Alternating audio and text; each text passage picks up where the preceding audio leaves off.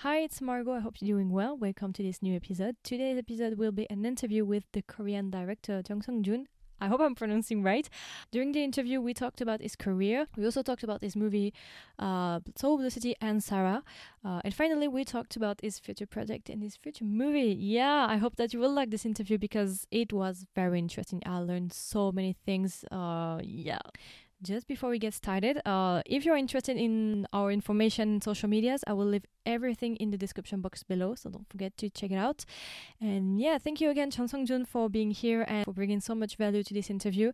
And I hope that you will like it. And yeah, I think that's pretty much it for the introduction. And just let's get started with the interview. Uh, we are back for a new episode, and today will be a very special episode because it will be an interview with the director So Jun. Uh, welcome. Oh, thank you. Do you want to introduce yourself? 어, yes. 어, 네, 안녕하십니까. 저는 도시를 배경으로 영화 만드는 걸 좋아하는 영화 감독 정성준이라고 합니다. Hello, I'm Jung Sung Jun, and I'm a filmmaking director set in a city. Yeah, okay.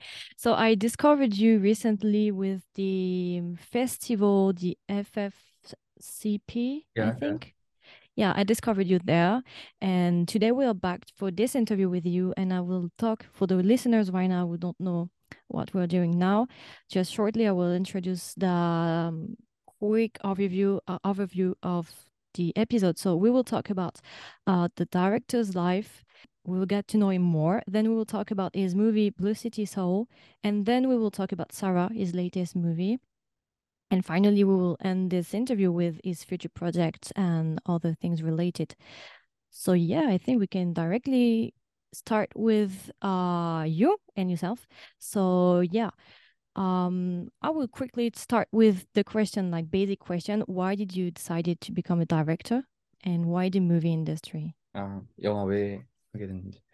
어, 그, 저 중학교 1학년 때 처음으로 단편 영화를 찍었는데, 그때는 이제 배우로 캐스팅이 됐던 게 아니라, 어, 사람들이랑 같이 이렇게, 아, 배우로 캐스팅이 됐었는데, 이 사람들이랑 함께 영화를 만들어내는 과정 자체가 되게 재밌었어요. 그래서 그 이후로 영화에 관심이 생겼고, 점점 그 매력에 빠졌던 것 같습니다. So I first filmed a short movie when I was in my first year of middle school. I was then casted as an actor, and the entire process of making a movie together with pe- with people was very interesting.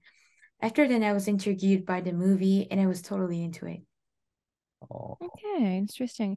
And did you study maybe filmmaking at university or filming school?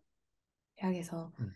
어, 영화나 이런 걸 공부를 했는지. 아, 그 이제 중학교 때 이제 그렇게 영화를 찍고 고등학교 때 영화 감독이 돼야겠다는 좀 진로를 정했어요. 그래서 대학교를 영화과에 입학을 했습니다. Yeah, so after the middle school, I decided myself to be a director when I was in high school.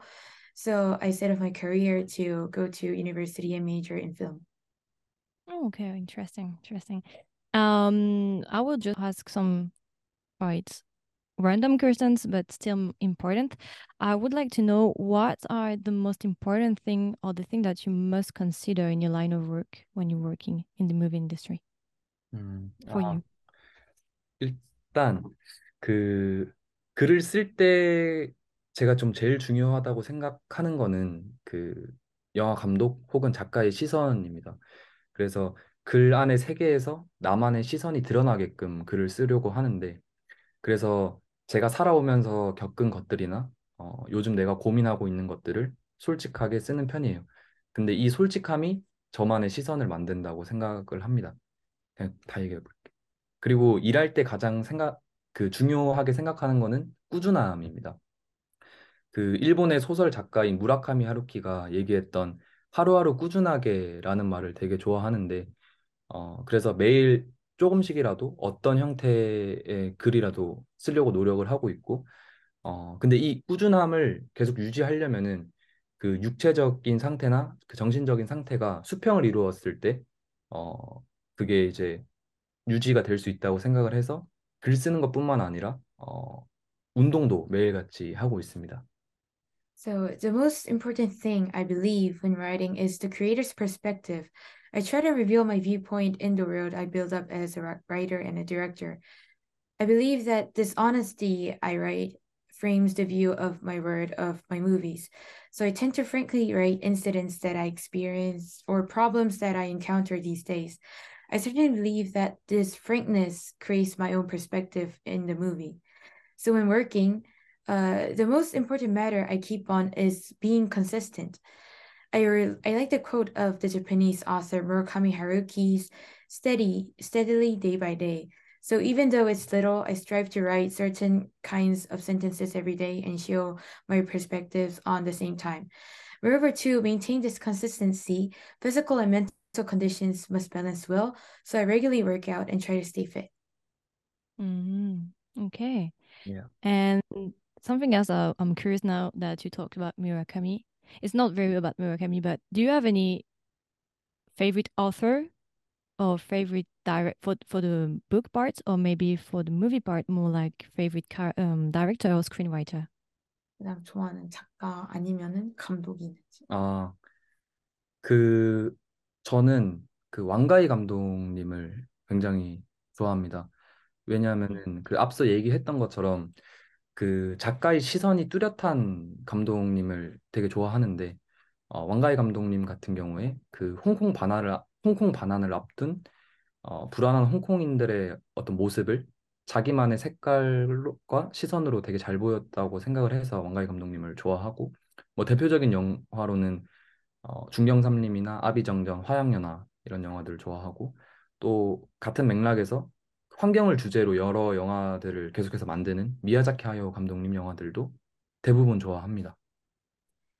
Yeah, I like director Wong Kar-wai most. As said before, I like that his point of view is firmly constructed in his film, and I believe he showed the insecurity of Hong Kong people's state before the return of Hong Kong realistically well with his own colors. I especially like Chungking Express, Days of Being Wild, and In the Mood In the Mood for Love. And in the same vein, I like Miyazaki Hayao's film since he continues to create numerous movies on the theme of environmental issues from his own perspective.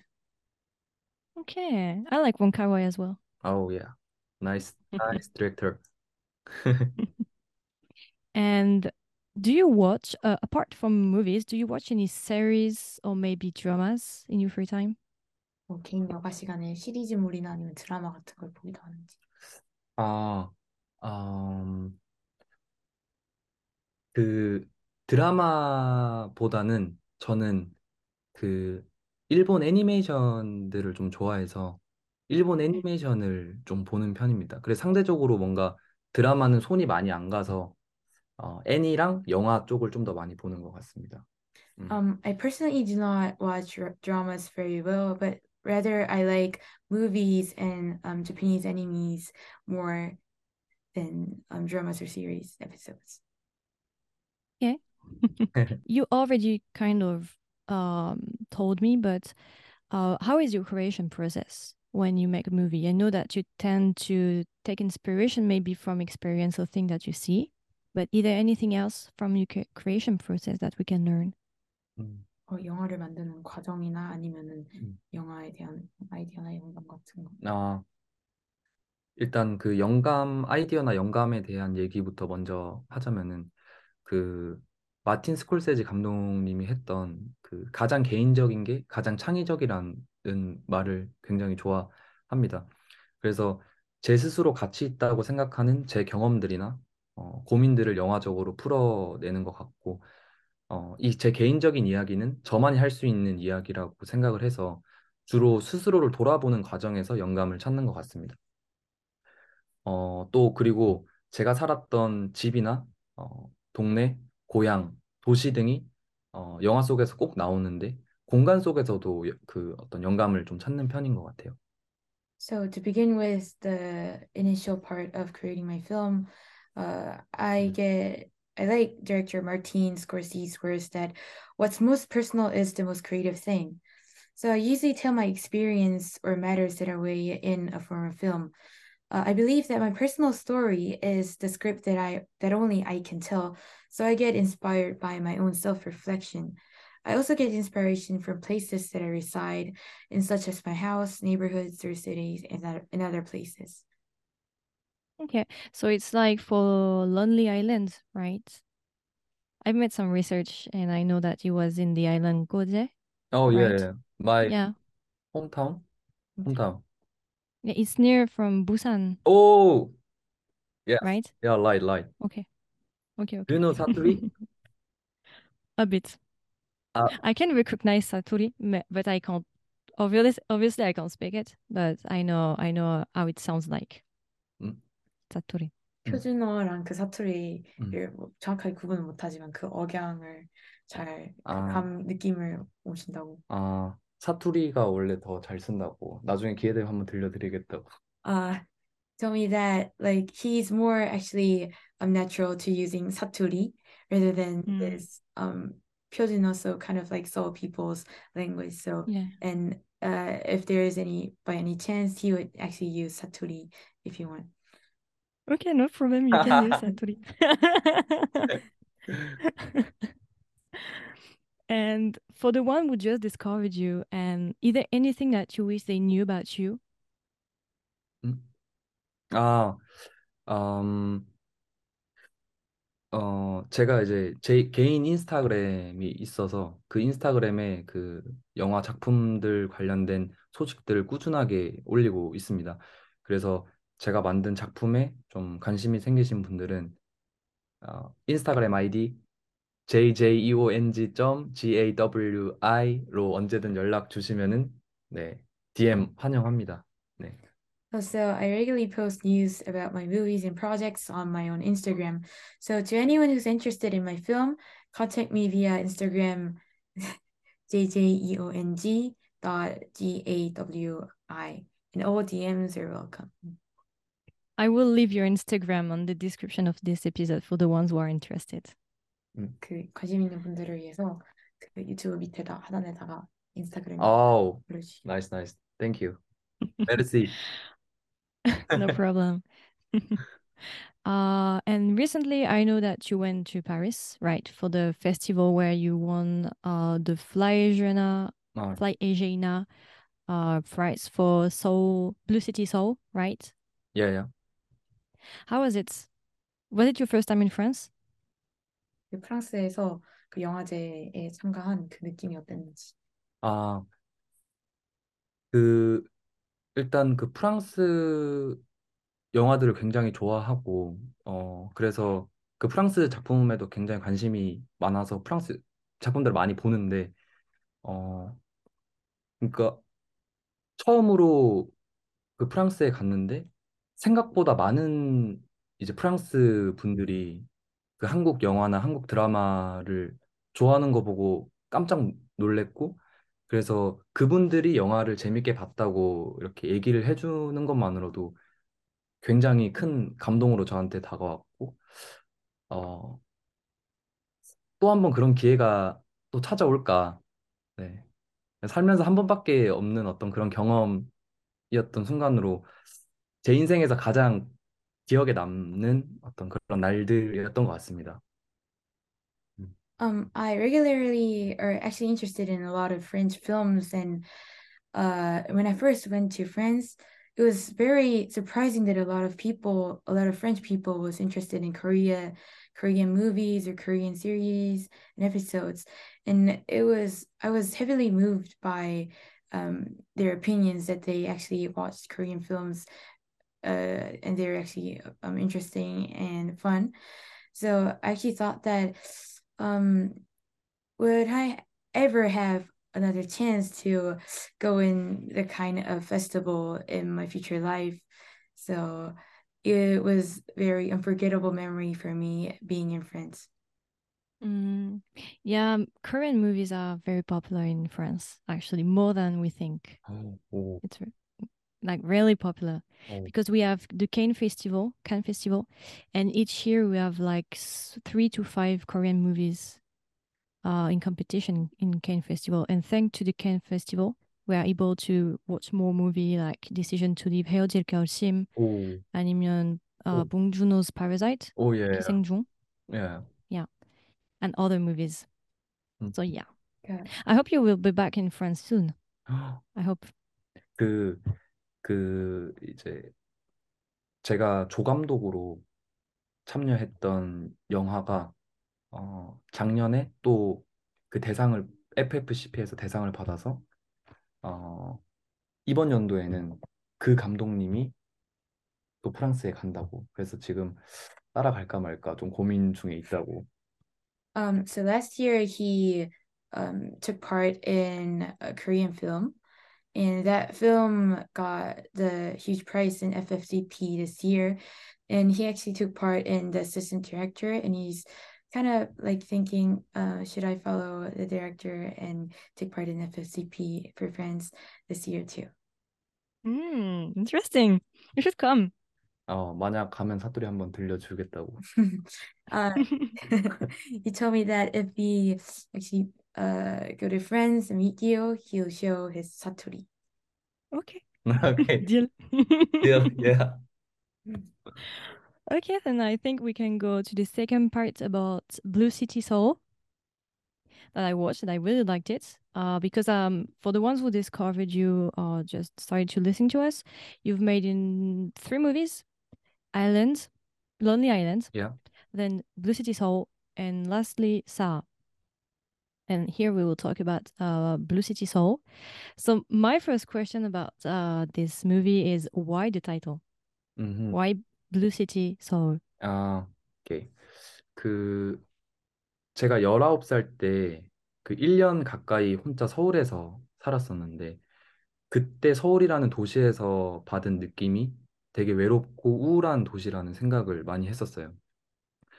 근데 이제 그 블루가 상징하고 있는 그 의미가 고독, 우울함 이런 것들을 상징하는데 이 색깔이 서울이라는 도시랑 좀 잘 어울린다라는 생각을 해서 Blue City 서울로 이름을 짓게 됐고 어 근데 그런 고독 우울함만을 영화에서 보여주고 싶지는 않아서 그 영화 마지막에 타이틀이 blue에서 오렌지 색깔로 바뀌어서 조금은 희망찬 그런 느낌을 좀 주고 싶었습니다. So when I was 19, I lived in Seoul for about a year. And at the moment, the city I, that I met was lonesome and depressing for me. I thought the impression of solitude the term blue symbolized, gets along well with the image of Seoul City. So I titled my film Blue City Seoul.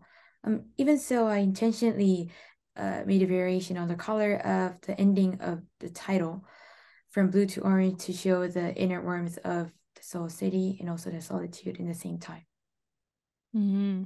for me i really like this this movie because uh, it reminded me when i was in south korea because i was there in summer 2019 august mm-hmm. and the bunugi mm. reminded me of when i was in korea so i, I found this movie quite comforting mm.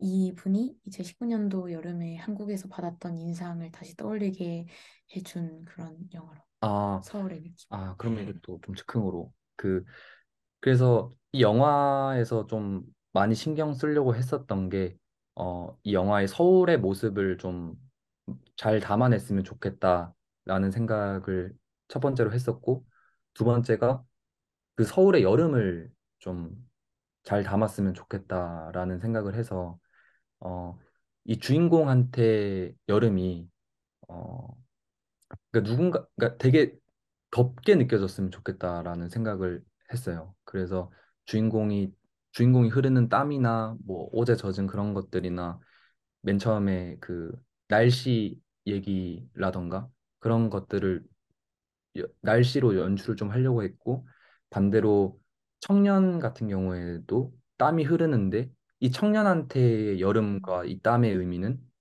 어, 그 주인공과는 반대로 어떤 이제 열정을 좀 상징하는 걸로 좀 보여주고 싶었습니다. 음. Well, so I intentionally tried to um, reveal the real realistic parts of Seoul, and especially the summertime of the Seoul. Um, for the protagonist, the summer, uh, he intended to be very hot and uh, the sweating and the wet kind of conditions of your protagonist and the uh, conversation of weather and everything to show the hard part of the so of the working and and his and his entire life for the summer and conversely the young guys the young musicians uh Mm. summer was actually more um, energetic and more of um, the ethu- the enthusiastic kind of young energy to show off as um, his own summer. Mm. But so you filmed in in summer, right? And was it hard to film during summer? Obviously, South Korea so is very very hot during summer. So was it hard? Are there any challenges that you faced when you were filming? 그 영화를 찍으면서 좀 어려웠던 일들. 아, 사실 그 영화를 찍는 게 이제 여름이고 그때 마침 이제 태풍이랑 장마가 그 영화 찍을 때좀 음. 겹쳤었는데 그 영화 마지막에 이제 청년이 노래를 하는 장면이 있어요. 그, 그 장면에를 찍으려고 하는데 그때 비가 내려서 어, 한 두 시간 정도 이렇게 기다렸는데 두 시간 동안 제발 비야 좀 가달라고 계속 빌었는데 정말 운이 좋게도 딱 그 청년이 연주를 제대로 하려고 할 때 구름이 걷히고 노을이 이렇게 멋지게 져가지고 그게 좀 기억에 좀 남고 좀 힘들었던 점이면 그런 점이었던 것 같습니다. 날씨 때문에 힘들었던. So summer in Korea, it uh it gets along with typhoon and heavy rain, and so in the ending scene, I try to film the young musicians singing part. Uh, at that day, heavy rain uh, just came out, so we had to wait about like two or three hours, and so we wished and wished that the rain should um get away and the weather is very nice for the scene. But and then suddenly when the young musicians started to play, the heavy rain and clouds just uh, disappeared suddenly in the the sunset and everything, the mood and everything was actually very, very nice at the time, at the moment of the film. So it was challenging, but also uh, it was a great chance for filming filming the scene. Wow. Okay. Yeah, magic. Wow. And for the main actor Kang Gi Woo. Oh right? yeah, yeah. Uh, how the casting process worked? How did you choose? Why did you choose him? And yeah. 아, 왜 캐스팅?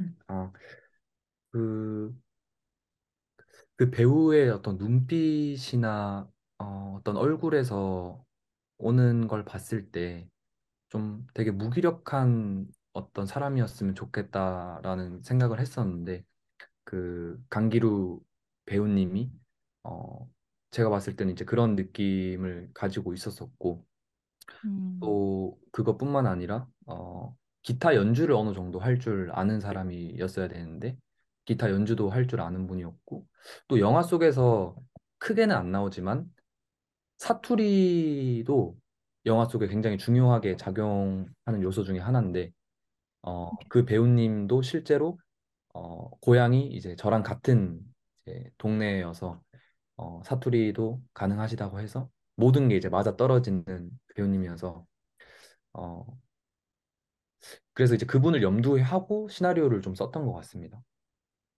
Um, uh, for the cast, I initially imagined our main actor, Kang Ki-loo, and wrote the script from the beginning.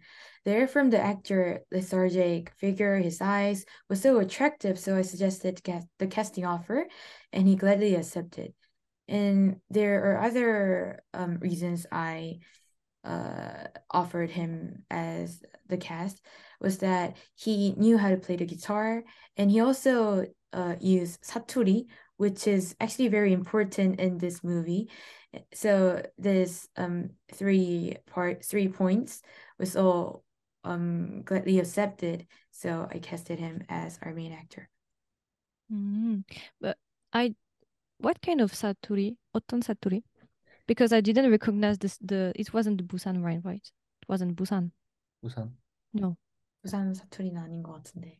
아 어떤 이게 이제 크게 봤을 때는 그 부산 사투리 그러니까 부 아니, 그 뭐라 해야지 경상남도 어그 부산 사투리가 이제 크게 보면 경상도 사투리에 속해 있는데 어 그 강 강기루 배우가 살았던 고향이나 제가 살았던 고향이 이 경상도 사투리를 쓰는 도시에 속해서 어, 미묘하게 다르긴 하지만 부산 사투리랑 좀 비슷한 네, 사투리입니다. 음. So. Kojedo and Busan are in this uh, huge range in the broad range is called Gyeongsang-dokwan.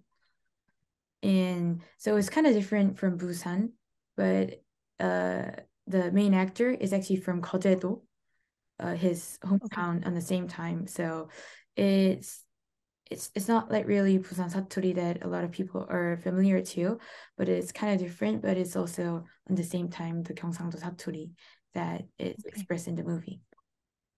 Okay, okay. That's why I didn't recognize the the classic Busan Satori. Okay.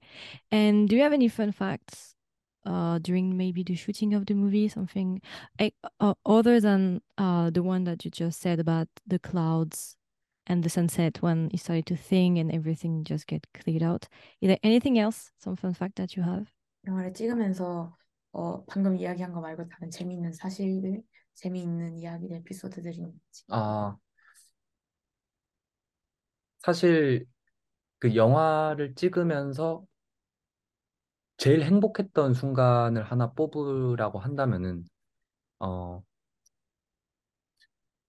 이 여, 영화 그러니까 이 시나리오가 영상으로 눈앞에 펼쳐졌을 때의 그 모, 모습이 굉장히 기억에 남는데 특히 그 강기루 배우님이 어, 제 글을 보고 이제 실제 이제 배우처럼 이렇게 움직이는데 그러니까 생각했던 것보다 어, 모든 장면에서 훨씬 더 좋은 연기를 보여줘서 아, 이런 맛의 영화를 하는구나. 이런 맛의 영화 감독을 하는구나를 좀 많이 느껴서 그런 부분이 굉장히 좋았었고 그리고 학교 다닐 때 사실 어, 제일 많이 들었던 소리가 이 주인공 캐릭터가 너무 매력이 없다라는 말을 많이 들었었는데 어, 강기루 배우님이 연기를 해주시고 또 청년으로 김범진 배우님이 연기를 해주셔서 어, 영화를 본 이제 학생들이 그때는 와, 두 캐릭터가 다 너무 매력적이다. 너무 사랑스러운 캐릭터다 라는 말을 해줬을 때 어, 기분이 굉장히 좋았던 것 같습니다. Um, so in the film, I in the field, I caught sight of text transforming into real life from his actions, the main character's Kangiru actor's actions, and the moments and the moment was very unforgettable. Um, he showed great acting in every single scene. So as a director, he thought that, oh, this is why I direct and make movies, uh, by experiencing text transforming into movie scenes in real life. Uh, when he was in when I was in when I was in school, a lot of my friends and people around me told me that the protagonist and the main actor is not actually very attractive in the in his film. But after this movie, uh, by the actor's great acting and the scenes, a lot of people and people told him that uh, both of their characters are very attractive and they're very charming in the movie And I was very impressed from the acting and everything in his movie.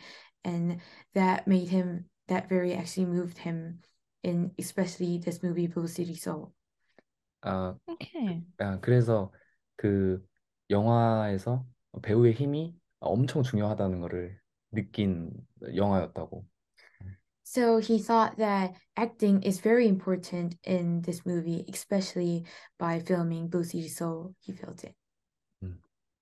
Okay, interesting.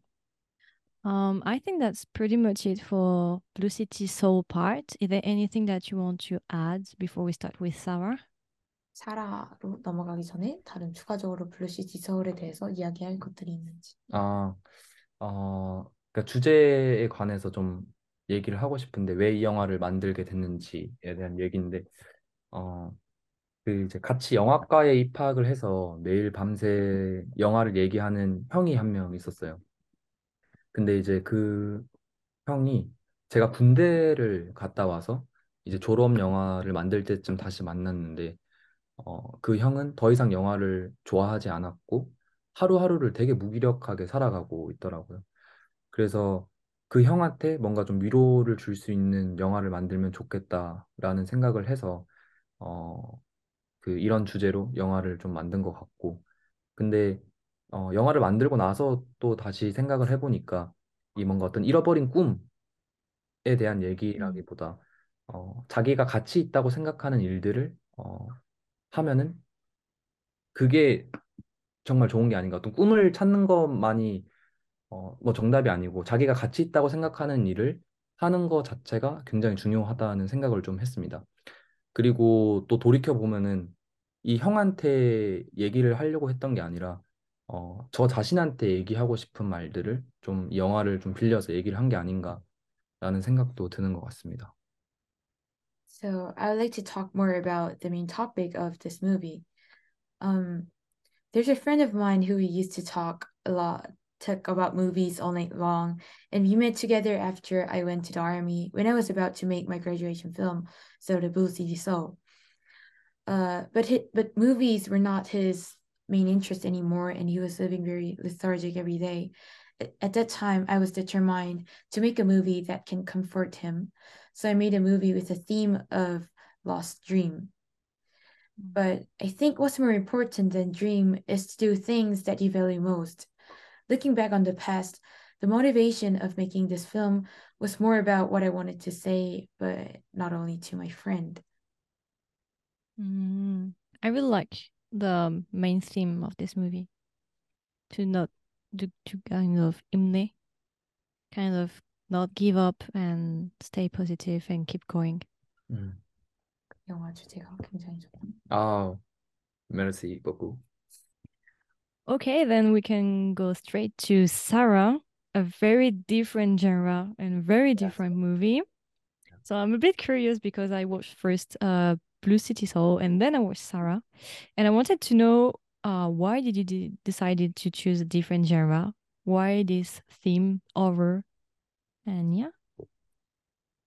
음, 이거 그 이 주제를 선택한 이유는 그 이제 코로나 팬데믹 사태 이후에 이제 한국에서 그 채팅 어플을 통한 만남이 이제 되게 많아졌다는 기사를 접했었는데 그래서 이제 그거 관련한 어, 범죄들이 굉장히 많다는 기사였었어요. 그래서 이 채팅 어플을 이용하는 그 일부 사람들이 여전히 그 심각성을 모르고 계속해서 이용을 하고 즐기는데 어, 뭐 주체할 수 없는 욕망으로 모든 걸 잃는 남자의 이야기를 만들고 싶어서 이걸 쓰게 됐고 또 그 익명성 뒤에 숨겨진 인간의 본성을 파헤치는 영화를 통해서 어, 인간의 욕망이 어디까지 추악하게 발현할 수 있는가를 좀 보여주고 싶었습니다.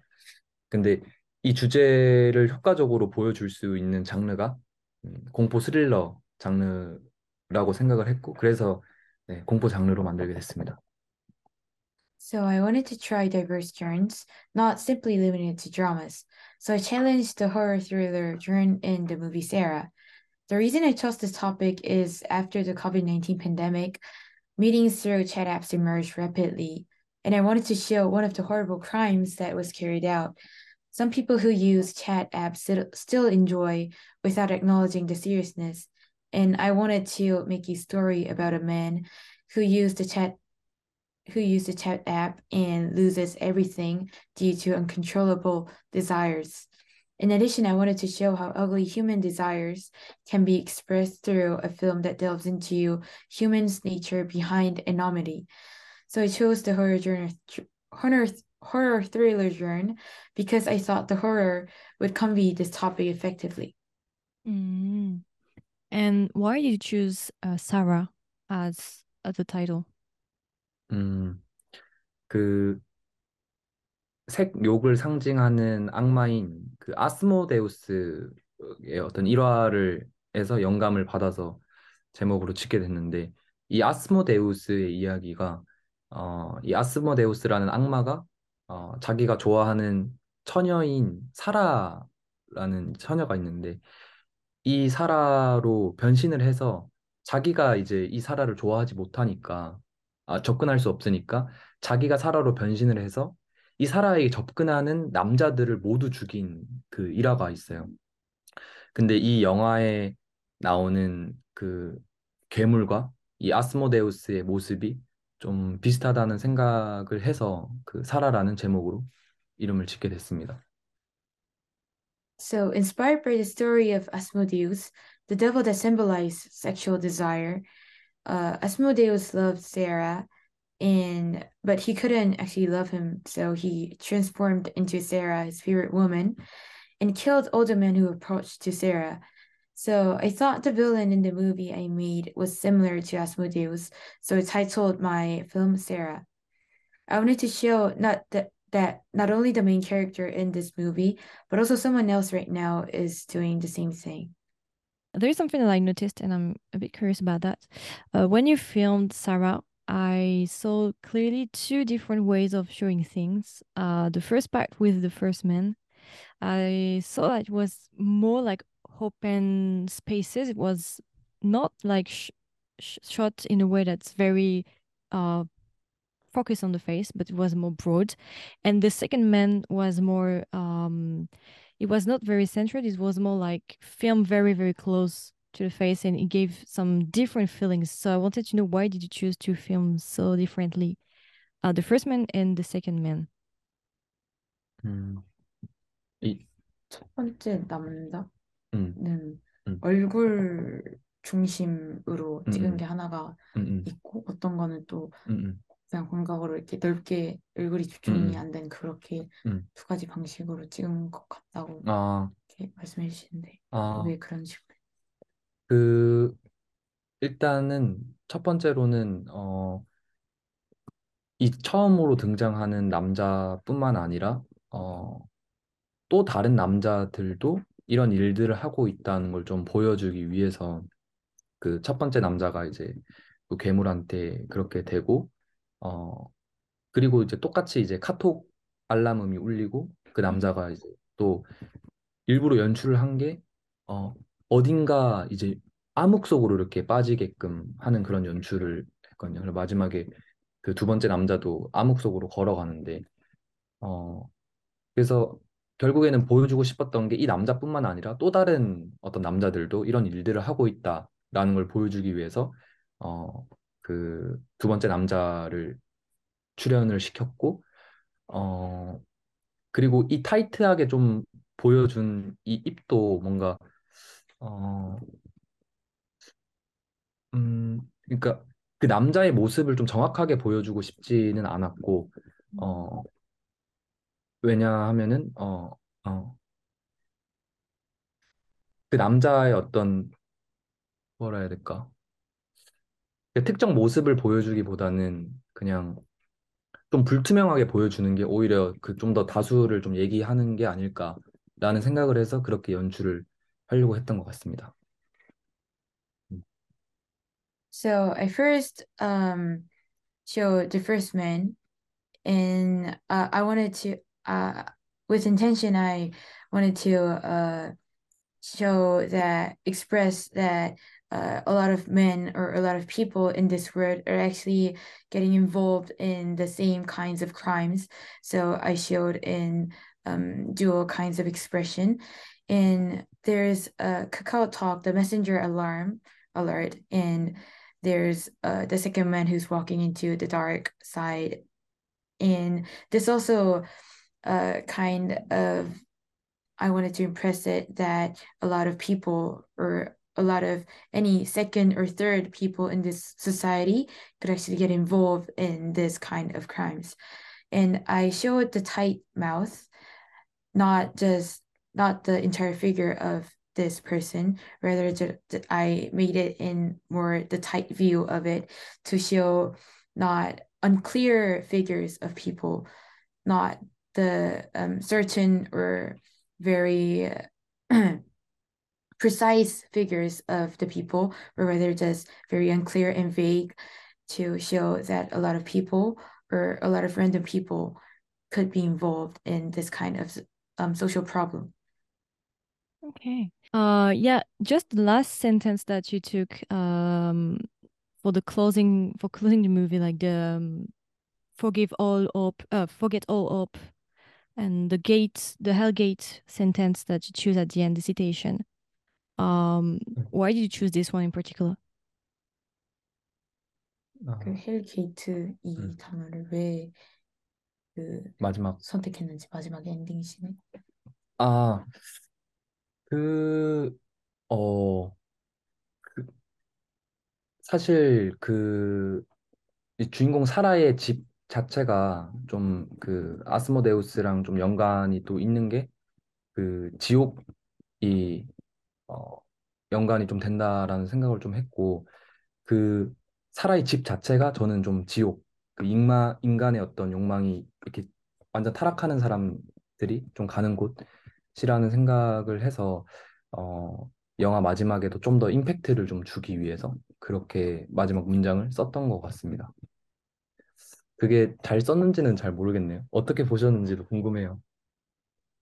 음. So the home place of Sarah, the our protagonist, was uh I try to im- give impact by uh the house is actually connected to the Asmodeus, the devil's hell gate, and I wanted to show that the desires, how ugly desires could actually go to.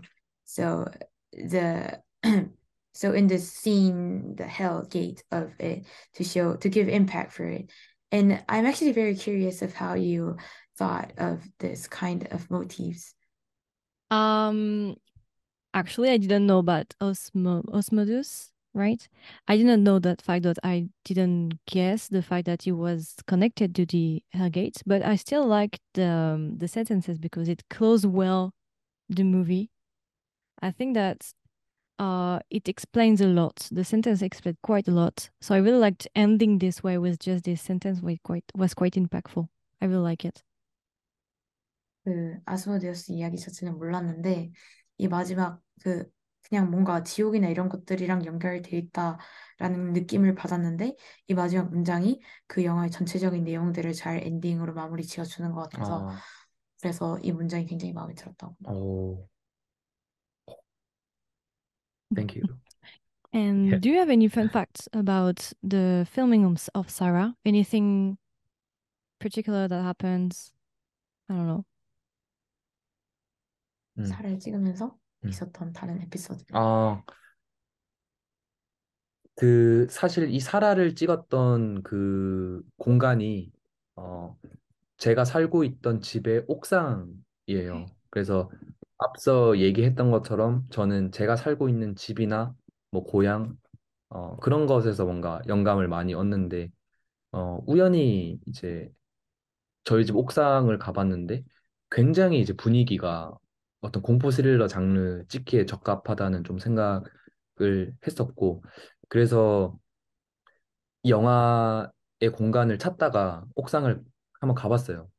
근데 이제 그때 좀 제, 되게 좀 재밌었던 에피소드가 어, 촬영 감독님이랑 이제 같이 그 옥상을 올라갔는데 그 옥상을 이렇게 후레쉬를 켜고 이렇게 보는데 갑자기 어떤 새 한 마리가 암흑 속인 공간에서 저희한테 이렇게 푹 날라오는 거예요.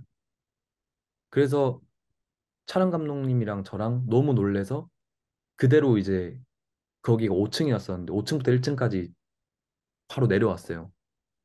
그리고 아까 봤냐고 서로 막 그런 말을 했었는데 어, 그 촬영 감독님이랑 저가 거기서 봤던 게 아마 박쥐였던 걸로 기억을 하고 있어요. 근데 이제 그런 어떤 에피소드들이 어, 그 공간에서 저희는 그런 느낌을 받았고 어, 이 이런 어떤 공간을 그 영화에만 표현할 수 있으면은 관객들도 똑같이 좀 공포를 느낄 수 있겠다라는 생각을 해서 그게 좀 기억에 많이 남는 것 같습니다. So the place that I filmed movie Sarah was the rooftop of my home place. Uh, Mm. As mentioned before, I get a lot of inspirations from where I live and my neighborhood and around places.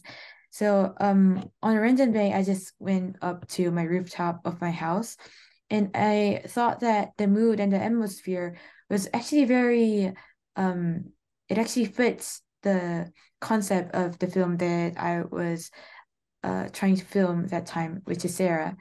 And uh, I went up with my camera director. And uh, all of a sudden we just uh, looked up with the flashlight, and there was a black bird suddenly come up in the dark, and we later thought that what we saw at the time was a bat in the rooftop. So this kind of weird experience made me uh, more film the Sarah at that place and what we experienced that day let's try uh we try to show off as a film sarah Okay, that's interesting. Uh, I think that for me is pretty much it for Sarah's. Do you have anything that you want to add before we start the last part? 추가적으로 이제 세라 이야기는 마무리할 건데 추가적으로 더 세라에 대해서 이야기하고 싶은 것들이 있는지 아, 어, 이 영화는 음, 이제 완전 이제 소수 스텝으로 찍은 영화고, 그러니까 Blue City 서울이 어, 거의 2천만 원 가까이 되는 돈으로 찍은 영화면은 사라는 반대로 100만 원의 굉장히 적은 예산으로 찍은 영화여서 어, 이제 모든 스텝들이 이제 그 각자의 그냥 그 역할만 하는 게 아니라 여러 역할들을 많이 해서 좀 이렇게 했는데 어, 좀 그러니까 어떤 적은 예산으로 좀 했는데 좀 어, 그런 것들 그러니까 적은 예산으로 이렇게 만들 수 있다라는 걸 좀 보면은 또 좀 재밌지 않을까라는 생각을 합니다. 네. So um, compared to the Blue City Soul that I filmed before, this movie Sarah was actually filmed with little amounts of uh, steps and a few amounts of money. So Blue City Soul was about like twenty thousand dollars, but rather uh, the Sarah was actually filmed with a thousand dollars.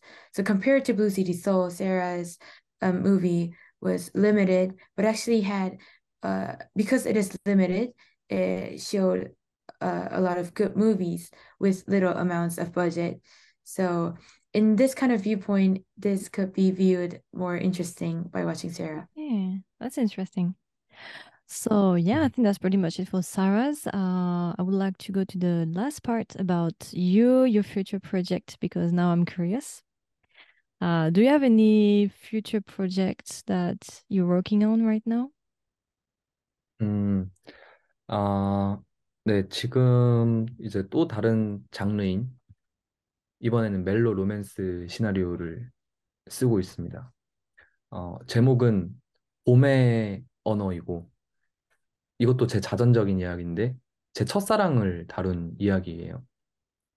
그 이 영화 봄의 언어는 어, 청각 장애인 봄의 수화 공연을 보고 첫눈에 반한 성준 제가 이 수화를 직접 배워서 수화로 고백하는 제 자전적인 이야기입니다.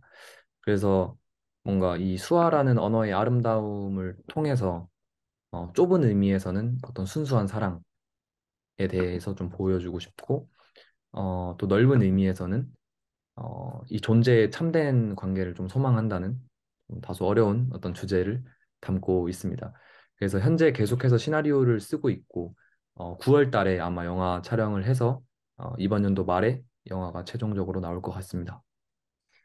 Uh, so yes, now I'm writing a melodramatic melodramatic scenario.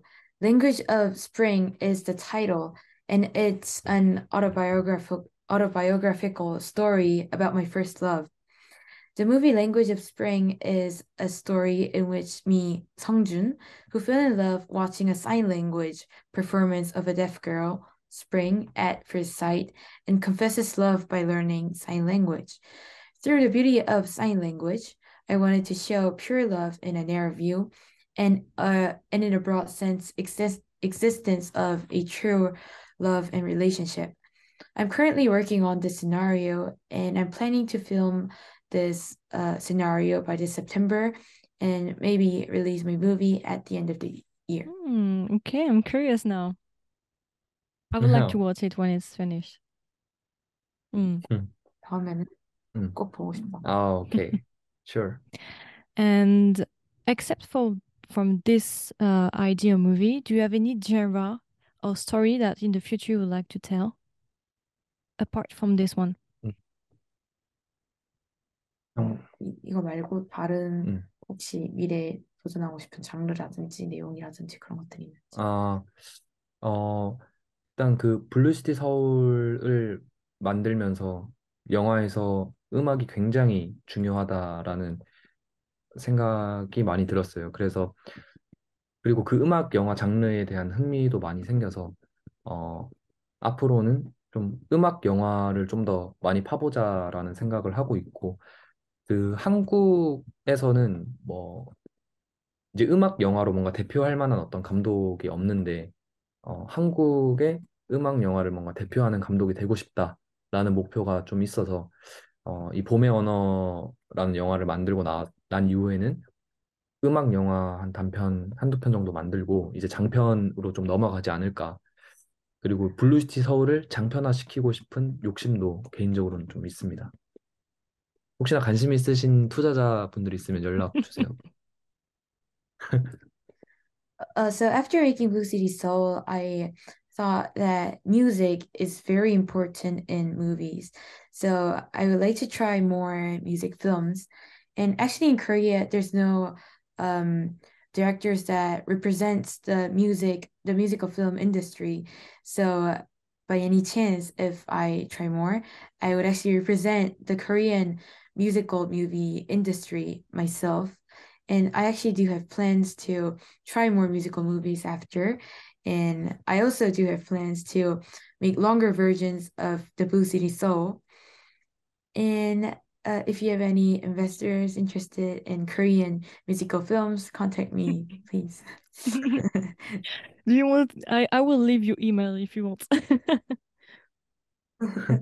이메일 남겨주시면 어, 오케이, 오케이. For the ones who 자료 wants 아이디랑. to to help.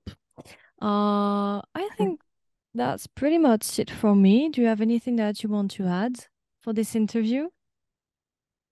음, 어, 일단 어쨌든 이 한국 영화나 드라마에 좀 관심을 가져주시는 외국인들이 많은 게 참 감사하다라는 생각을 하고 있고 또 그래서 이렇게 좋은 기회로 인터뷰를 하게 됐는데 이 순간이 또 제 삶에는 되게 소중한 추억으로 남겨질 것 같습니다. 그래서 어, 되게 감사하다는 말 드리고 싶고 어, 앞으로도 계속 꾸준하게 영화 만들 테니까 어, 인스타그램 통해서 한번 또 작품 좀 지켜봐 주시고 DM 주시면 언제든지 작품 링크 또 보내드릴 테니까 네, 부담 없이 이렇게 다가와 주시면 될 것 같습니다.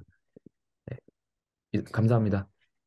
So thank you for your interest in Korean movies and dramas. It was a good opportunity to have an interview, and I think it'll be remembered as a precious moment, precious moment in my life. Uh, by Instagram, uh, contact me anytime, and I'll send you my uh, movies links. So uh, by any time, just uh, follow me and uh, look for more informations of my future movies. Uh, thank you again. Thank you for both of you for this interview. It was very interesting and I learned a lot of things and now I look forward to see your future movies. And I hope you will come to France soon. 어, 프랑스 곧, 어, 야, 야, I saw 오케이. that you went to Switzerland, right? On your Instagram. 스위스 간 거를 보셨다고 인스타그램. 어, yeah, 예, yeah. 예, Because 예. I live I live 아, 왜? near Switzerland. That's why I saw that you was in you were in Switzerland. 스위스 근처에 사셔가지고. 오, 왜, 어느 시, 어느 도시? Uh, which city? I live in France, but it's near Switzerland. I live near Geneva.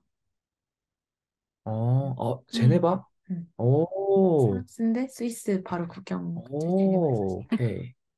I know, I know. Okay. Do you 음, like Switzerland? 스위스 좋아하시나요? 어, 스위스에서 그, 융, 융프라우? 융프라우랑 그, 베르, 베른. Mm, okay. Bern. 이라는 도시도 갔다 오고 또 그 그린덴발트 Okay. 그린덴발트 Okay, okay, I see. 야야 어떤 그 제가 본 최고의 자연 풍경이었었던 같다고. 또 그러니까 거기서 거기서 글을 쓰면은 한 1시간에 그냥 작품 하나 뚝딱 나올 것 같다고. Uh, so he went to Jungfrau, Grinde, Grindelwald, and a lot of places in Switzerland, and it was the most unforgettable landscape that he had ever seen. And uh, told me that if I write scripts in that nature, I would about an hour I would make a one film script by watching the landscapes. Okay, I recommend you Zurich if you one day you go to Switzerland. Zurich is a very beautiful city. 다음에 스위스 오신다면 주릭이라는 도시를 꼭 오, 가보라고. 오, 꼭 한번 가보겠다고. 오, 감사, 감사합니다. So yeah, that's it. That's pretty much it uh, for the interview. Thank you again for coming. I hope that our listeners liked this interview because I really, really liked it. And yeah, I think that's pretty much it.